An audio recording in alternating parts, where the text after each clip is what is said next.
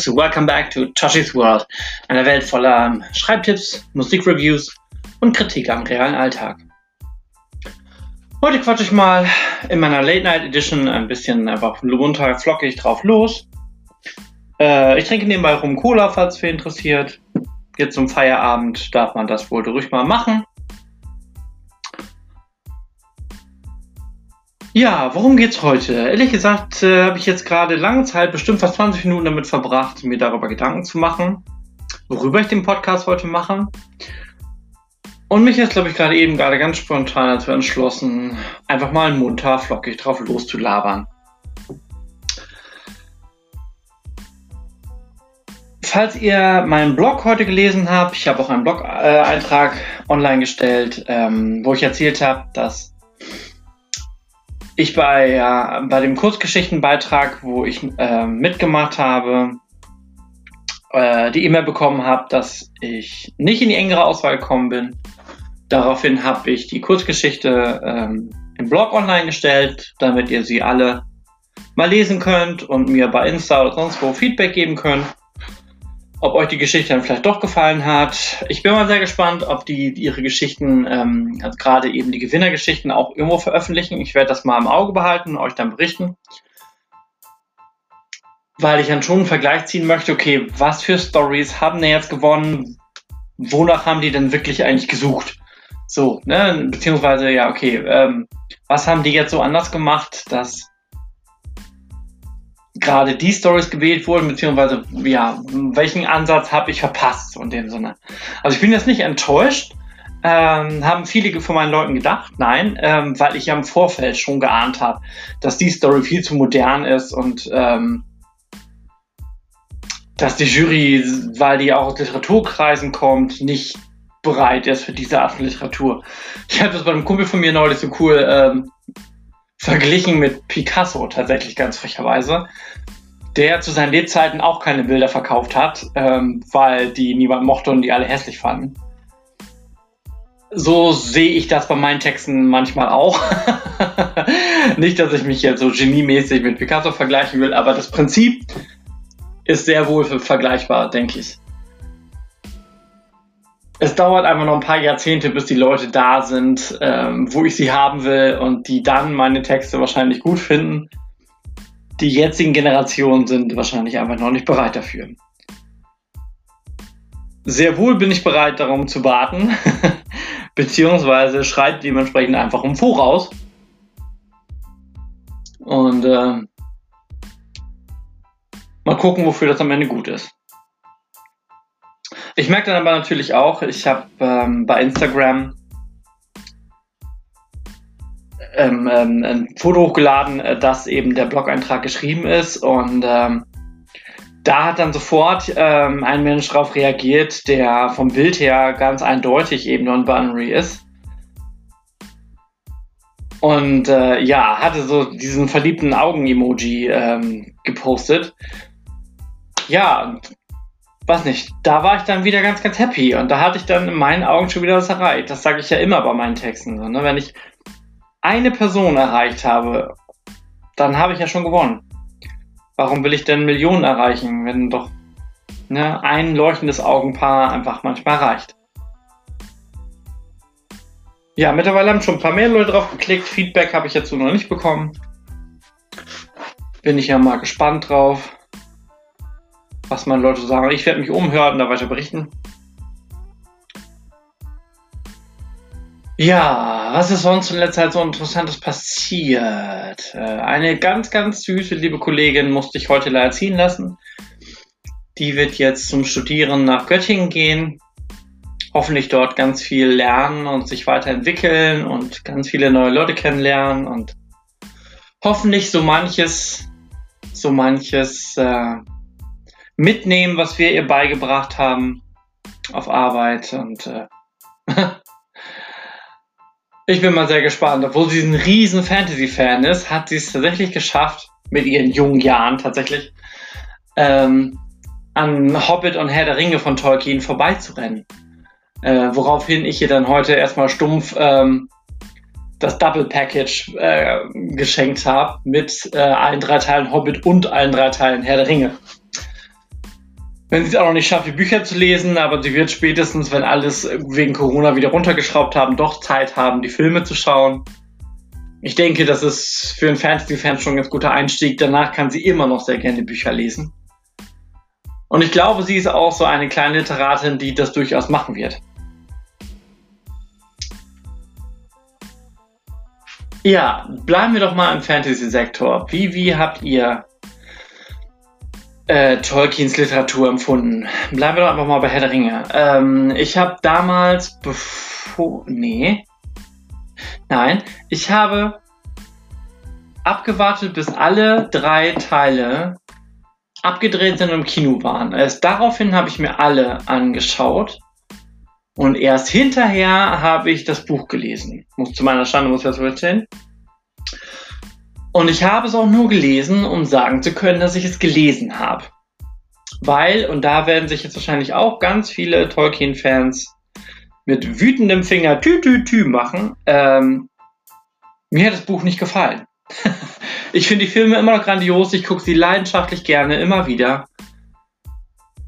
Aber das Buch brauche ich nicht. Vielleicht, und da kann ich jetzt schon wieder für in die Bresche springen, vielleicht lag es an der Übersetzung, die ich damals gelesen habe. Tolkien war ja nun nicht unbedingt ähm, der deutschen Literatur zugewandt, beziehungsweise hat eine andere Sprache das Ganze veröffentlicht und es wurde übersetzt. Vielleicht hat es eben an der Übersetzung gescheitert oder an der Art und Weise, wie man zu der Zeit übersetzt hat. Ich fand es häufig gestellt. Ich fand die Satzlängen zu lang und zu viele Kommas und ich musste viele Sätze immer wieder nochmal neu lesen, bis ich sie überhaupt verstanden habe und sowas kann ich gar nicht leiden. Wer meine Sachen kennt, weiß, die sind so flüssig geschrieben, die kannst du einfach in einem Fluss durchlesen. Und das finde ich mega wichtig. Ähm, weil dann macht es einfach mehr Spaß, wenn du, wenn du gar nicht aufhören kannst zu lesen. Aber wenn dir der erste Absatz schon so viele Probleme bereitet, dass du schon gar keine Lust mehr hast, weiter zu lesen, dann hat in meinen Augen der Autor was falsch gemacht.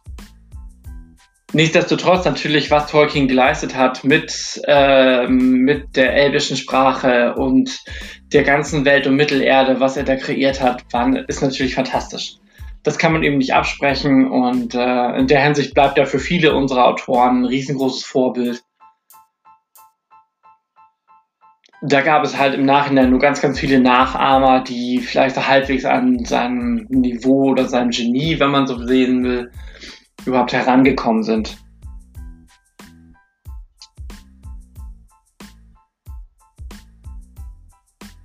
Ähm, ja, Sekunde. Ich fand auch faszinierend zum Beispiel, ähm, ich kannte den Hobbit zum Beispiel auch schon in meiner Jugendzeit vor Herr der Ringe und so. Ähm, es gab auch mal einen ganz süßen Zeichentrickfilm, ich glaube auch in den 80er, 90ern schon. Und das habe ich sehr gemocht. Und dann ja kam erst nach Herr der Ringe die, diese spektakuläre Verfilmung auch vom Hobbit mit den drei Teilen.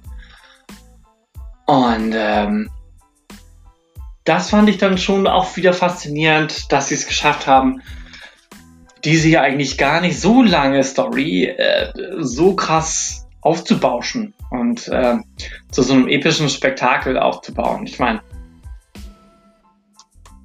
Benedict Cumberbatch als äh, Drache ist natürlich einfach auch phänomenal. Sowohl von der Synchronisation, seine Stimmfarbe, welchen Drive er diesem Drachen gegeben hat, das ist natürlich fantastisch.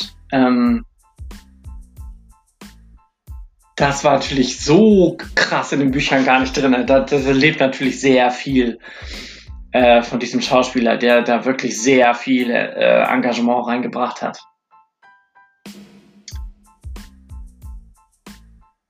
Mich hat damals ja am meisten, damals, so lange ist das noch gar nicht her mit dem Hobbit, aber als ich das damals gesehen habe, hat mich eigentlich am meisten die Story berührt von dem Hobbit, der sich in die Elben verliebt. Und das hat so Spoiler-alarmmäßig äh, nicht gut endet. Ähm, aber das fand ich süß. Ich mag es doch sowieso, so wenn zwei Leute aus verschiedenen Welten zusammenkommen und unglücklich Liebe und so tragische Momente finde ich sowieso klasse. Das war schon toll. So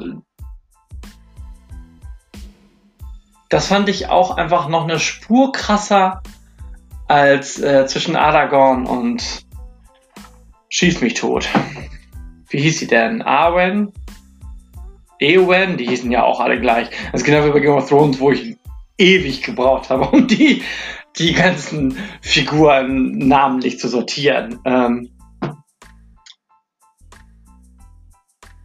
da waren sie dann in dem Punkt immer nicht so sonderlich kreativ. Das ist so nicht immer anstrengend.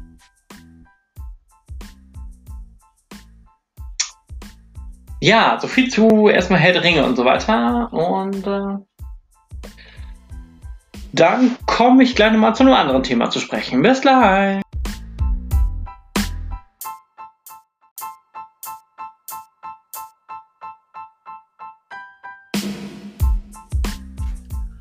Ja, wo ich gerade gesagt habe, dass ich nur das Thema anfange, habe ich mich gerade ganz spontan, nochmal wieder ganz spontan dazu entschlossen, bei dem davorigen Thema zu bleiben.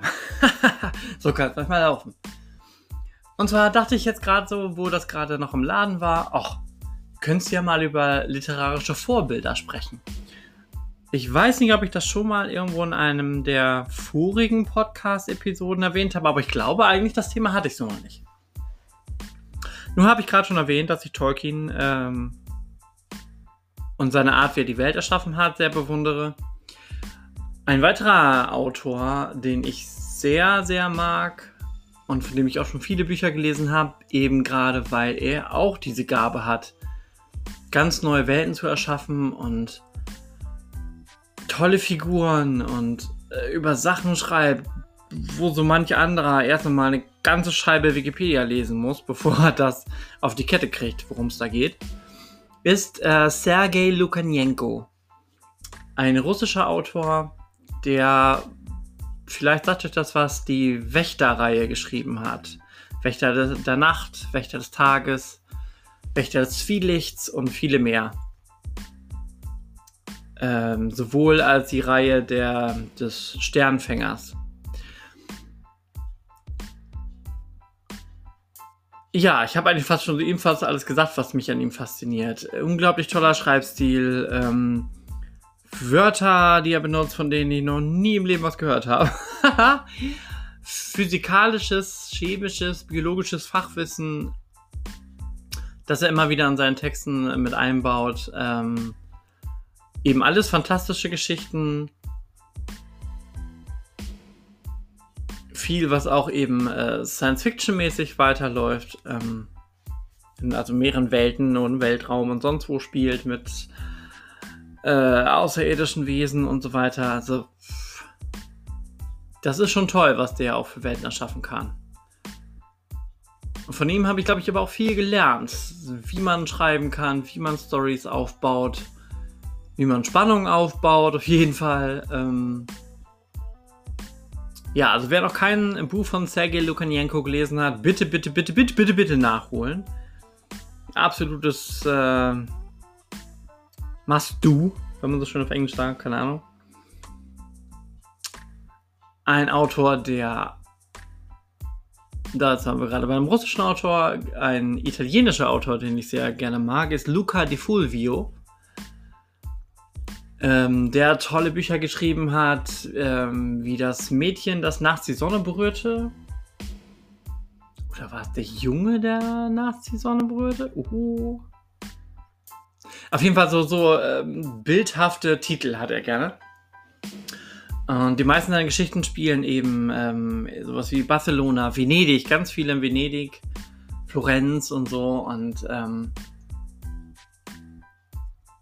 er schafft es wirklich mit seinen Beschreibungen und seinen Plots, dem Leser das Gefühl zu geben, als wäre er vor Ort dabei.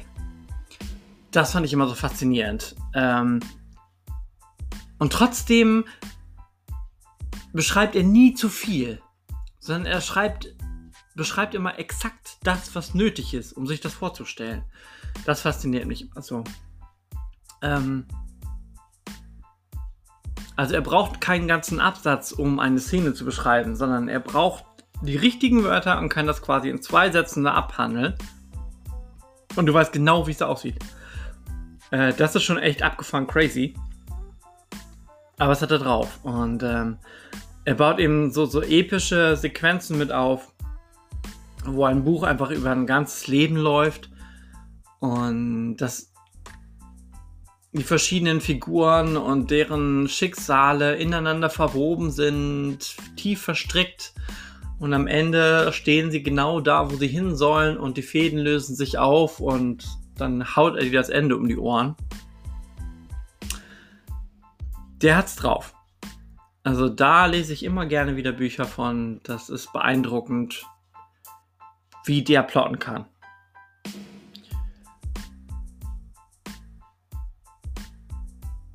Jo. Ein Buch kann ich nochmal erwähnen. Ähm, habe ich jetzt natürlich mehrere Jahre lang nicht mehr gelesen. Könnte ich mir eigentlich mal wieder mal auf die Fahne schreiben. Ist ein Buch, das ich damals gelesen habe in der Schulzeit. Und zwar muss das noch 9., 10. Klasse gewesen sein. Nee, nee, nee, nee, stimmt gar nicht. 11., 12. Klasse, glaube ich. Jedenfalls gab es ein äh, Schuljahr im Deutschunterricht, wo wir mal, wir Schüler mal ein Buch vorschlagen durften, was wir im Unterricht lesen wollten. Und ähm, irgendwie habe ich es geschafft, meinen Buchvorschlag am besten zu verkaufen, sodass alle mit drauf eingestiegen sind. Und dann haben wir tatsächlich Schlafes Bruder gelesen von ich meine, Robert Schneider heißt der gute Mann. Und das haben sehr viele meiner Klassenkameraden sehr bereut. das weiß ich noch sehr gut. Werde nie vergessen. Dieses Buch ist auch ganz, ganz toll geschrieben und ist viel kurzlebiger. Also, das ist, ja, das ist nicht ganz richtig. Auch dort wird ein ganzes Leben beschrieben aber es hat wesentlich weniger Seiten als es eins von Luca di Fulvio, was so fast ein 1000 Seiten sein kann. Ähm, ich glaube, Schlafes Bruder hatte wie 360 oder so die Richtung. Aber es ist halt super krass, teilweise. Also es geht um einen Mann oder einen Jungen, der sich in ein Mädchen aus dem Dorf verliebt. So, und wie das manchmal so ist, erwidert sie die Liebe einerseits, kann sie gleichzeitig nicht zulassen.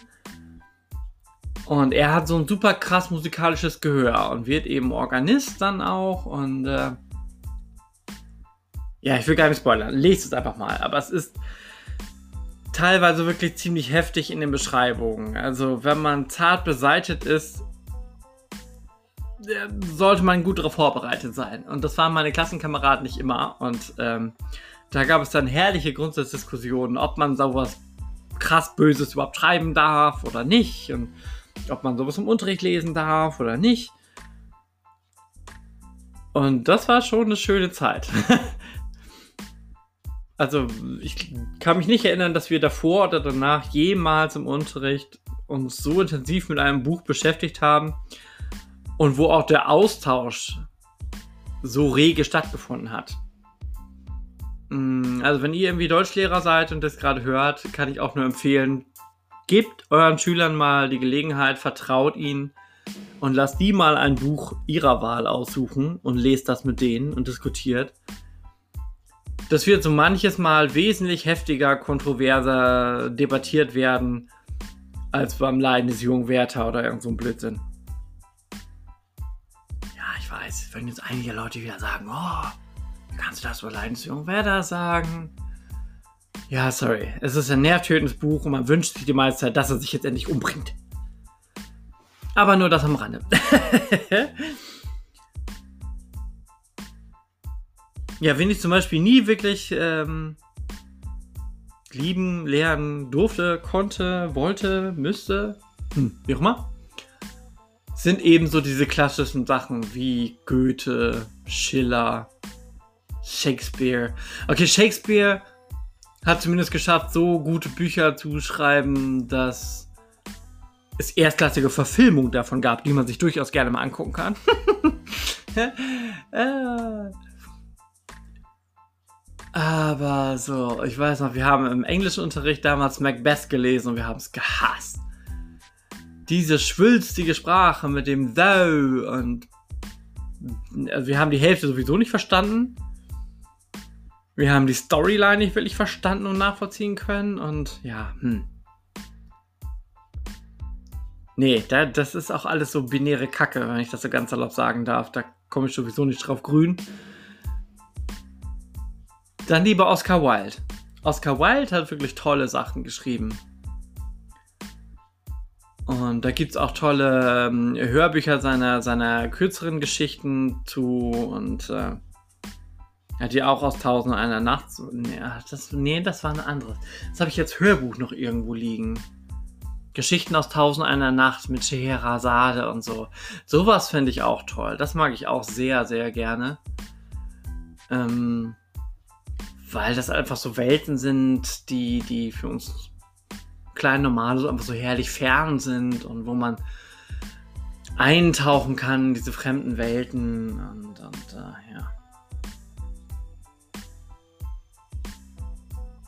Es gibt schon wirklich tolle, tolle, tolle Bücher. Sowohl alte als auch neue, moderne und klassisch zeitgenössisches. Gut, kommen wir noch zum nächsten Thema und dann will ich den Abend heute schon mal abschließen, was den Podcast angeht.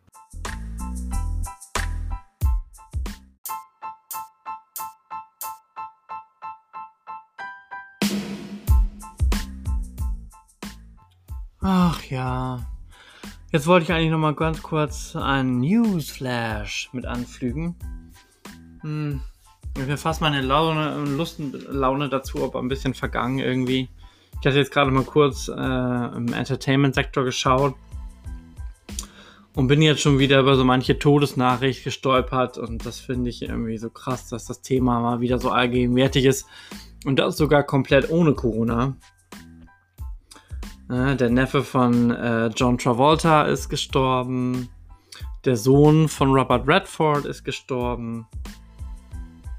Und wer weiß nicht sonst wer. Also gerade auch bei den Stars mehrt sich das jetzt gerade irgendwie so heftig. Und äh, gerade in dieser düsteren Herbstphase müssen wir selber immer alles dafür tun, denke ich, dass wir nicht selber in so ein Loch reinfallen.